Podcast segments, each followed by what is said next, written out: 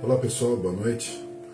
Nós estamos aqui juntos mais uma vez para os nossos 15 minutos. Eu quero convidar você então a não só permanecer esses poucos instantes aqui com a gente, mas também para abrir seu coração para aquilo que Deus tem para falar com você hoje, para trabalhar na sua vida, para de repente responder até mesmo aquilo que você tem colocado diante do Senhor, algo que você tem apresentado diante de Deus e carece de uma resposta. Muitas vezes, nesse momento, é que Deus vai falar com você, Deus vai trazer essa resposta para você.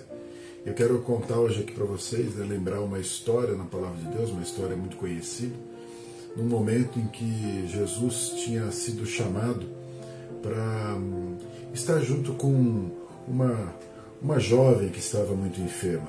E Jesus estava então a caminho desse lugar, do lugar onde talvez Jesus, né, segundo a expectativa de todos, ele pudesse promover uma cura, uma restauração. E no meio desse caminho, então, diante de uma multidão, acontece um episódio muito interessante.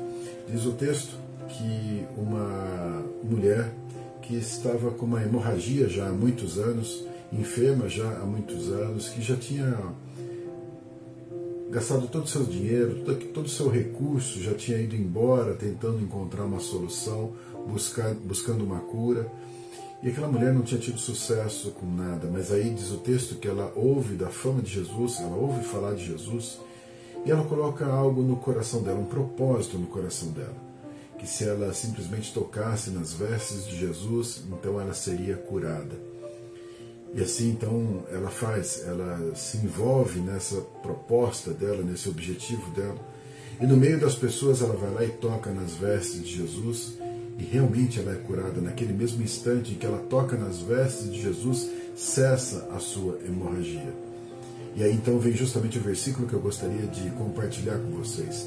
Em Marcos 5,30 diz assim: Jesus, reconhecendo imediatamente que dele saíra poder, Virando-se no meio da multidão, perguntou: Quem me tocou nas vestes?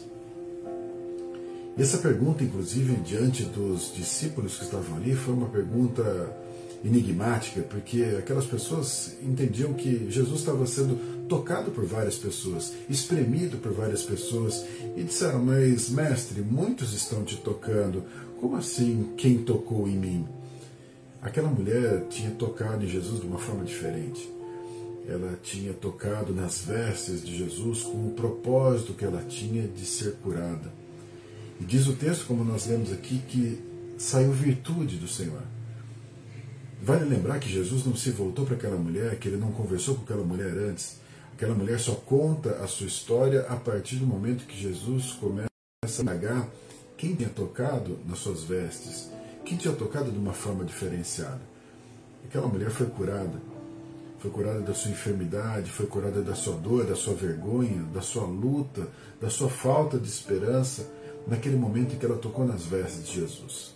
Ninguém tinha dito que esse era o método para ser curado. Ninguém tinha falado, olha, se você tocar nas vestes é suficiente. Ninguém tinha declarado isso. Quando nós olhamos na palavra de Deus as experiências ou aquelas que estão relatadas na palavra Deus, as experiências de cura do nosso Senhor Jesus, não parece que Jesus segue um método.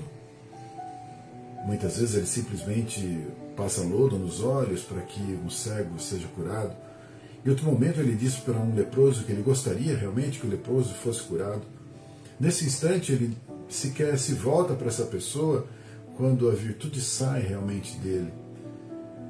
Quantas vezes de quantas formas pessoas são curadas. Quantas vezes pessoas alcançam uma bênção não por métodos pré-determinados, mas simplesmente pela sua fé, simplesmente por elas acreditarem. E o que eu quero falar então com vocês é justamente sobre isso, sobre essa sutileza da fé. O quanto que essa fé ela pode ser sutil e ainda assim produzir grandes efeitos. A própria expressão do Senhor Jesus, quando ele fala que se tiver fé do tamanho de um grão de mostarda, mostra o quanto que a fé, por menor que ela seja, desde que ela seja consistente, ela produz grandes efeitos. Nós entendemos que nós estamos numa jornada buscando aprender, buscando entender e buscando ter fé, inclusive. aprendendo a ter fé. E nessa nossa jornada, muitas vezes nós queremos criar formas de alcançar, de tocar o coração do Mestre, de tocar no coração de Jesus e ser abençoado. Quem não gostaria de ter uma regra, um modelo que, se, se cumprisse exatamente aquele modelo, alcançaríamos a bênção do Senhor? Mas se assim nós fizéssemos, nós estaríamos no controle da situação. Nós não estaríamos dependendo do Senhor, dependendo da graça, do favor dele, da misericórdia dele. O fato é que a nossa fé, com certeza, ela move o sobrenatural. A fé tem poder para mover o sobrenatural. E muitas vezes ela é silenciosa.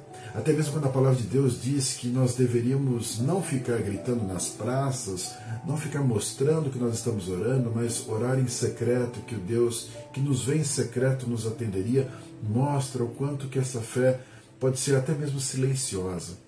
O quanto que as nossas orações feitas no nosso pensamento e no nosso coração, elas podem produzir grandes efeitos.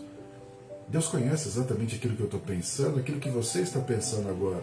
Deus conhece o nosso coração e Ele ouve o nosso clamor, mesmo que ele não chegue nos nossos lábios. Quantas vezes então nós estamos sozinhos e nós podemos então estar na presença do Senhor e com fé estar falando com o Senhor? Se nós nos achegamos com fé diante do Senhor, Ele realmente nos atende. Ele se volta para aquele que chega com fé. Não necessariamente com gritos, não necessariamente com barulho, não necessariamente mostrando para todas as pessoas que nós estamos nesse processo, mas muitas vezes nós estamos com os nossos pensamentos, o nosso coração ligado no Senhor. Aquela mulher, quando tocou nas vestes de Jesus, ela poderia ter passado desapercebida. Ela foi curada e poderia ninguém saber o que aconteceu. Mas Jesus, reconhecendo que dele tinha saído a virtude, fez questão de compartilhar com todos. Fez questão de testemunhar, fez questão de parar aquela caminhada que ele estava envolvido e fazer daquele momento um momento de ensino mostrar para as pessoas que não bastava encostar ou empurrar o Mestre, mas havia necessidade de ter um coração diferenciado. Que o coração diferenciado, sim, alcançaria realmente a graça, a bênção. Aquela mulher teve fé. Aquela mulher criou o método dela. Mas ela foi lá e cumpriu com fé. Aquele ponto de contato, a hora que ela toca nas vestes de Jesus, foi suficiente para que ela fosse curada pelo poder do Senhor Jesus. Afinal, foi dele que saiu virtude. Quando eu e você então estamos na nossa caminhada, a gente não precisa se espelhar no método dos outros. A gente não precisa fazer como os outros fazem. Nós precisamos ter fé. Há necessidade do nosso coração realmente estar voltado para o Senhor. Há necessidade de nós não só declararmos a nossa fé, discursarmos a respeito da nossa fé, mas termos atitudes de fé como teve aquela mulher. Uma atitude de fé, uma atitude de quem reconhecia a grandeza do Senhor Jesus, a majestade do Senhor Jesus, o poder e a vontade, o desejo dele de curar, o desejo dele de operar a bênção. Quando ela toca nas vestes, isso se concretiza, o sobrenatural se manifesta. A bênção alcança aquela mulher. Eu quero convidar então você hoje a considerar que a sua fé, mesmo que silenciosa, mesmo que no seu pensamento, mesmo que nas suas orações mais particulares, a sua fé, ela alcança o coração de Deus. Ela toca o coração de Deus. Então não deixe, não deixe de orar, não deixe de criar os seus métodos para você chegar diante do Senhor. Não, não deixe de adorar, não deixe de crer que Ele realmente está ouvindo, sempre que você está colocando diante dele. Ele com certeza quer tocar no seu coração. Ele quer abençoar você. Que seja hoje, que seja através do toque nas vestes dele, que seja hoje a forma, o dia, o momento para você ser abençoado. Amém? Feche seus olhos, vamos orar. Senhor Deus, nós reconhecemos que a virtude no Senhor há poder no Senhor. Reconhecemos a tua graça, o teu favor e misericórdia que não está ligado, Deus. Não está ligado ao nosso barulho, não está ligado a nós empurrarmos o Senhor Jesus. ainda que a gente possa sim clamar, ainda que a gente possa chorar, ainda que a gente possa se prostrar, ainda que a gente possa se rasgar na tua presença num ato de humildade, de reconhecimento da tua majestade, de clamor, não é só assim. Nas nossas orações particulares, silenciosas, se elas estiverem realmente cheias de fé, de confiança, o Senhor está sendo alcançado, o Senhor está sendo tocado, os teus olhos estão se voltando para nós e com certeza, Deus, o Senhor está se movendo na nossa direção. Que a gente possa, Deus, ter essa fé sutil, mas totalmente diferente da fé desse mundo, da crença desse mundo. Que a gente possa se assemelhar com aquela mulher que, a despeito das dificuldades das pessoas, ela criou uma forma, um método. E ela cumpriu aquele plano, ela cumpriu aquele propósito e ela tocou nas vestes de Jesus. Que possamos nós nos assemelhar a ela, ao nos achegarmos ao teu coração, ó Deus, ao tocarmos nos teus, no teu coração, ao tocarmos nas vestes de Jesus. Que o Senhor nos ajude, Deus, a ter fé dessa forma.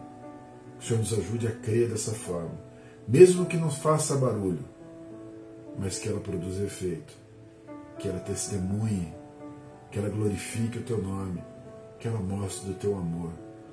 Cuida de nós, Senhor Abençoa os nossos corações, acalma os nossos corações e nos fortalece nessa fé, em nome de Jesus.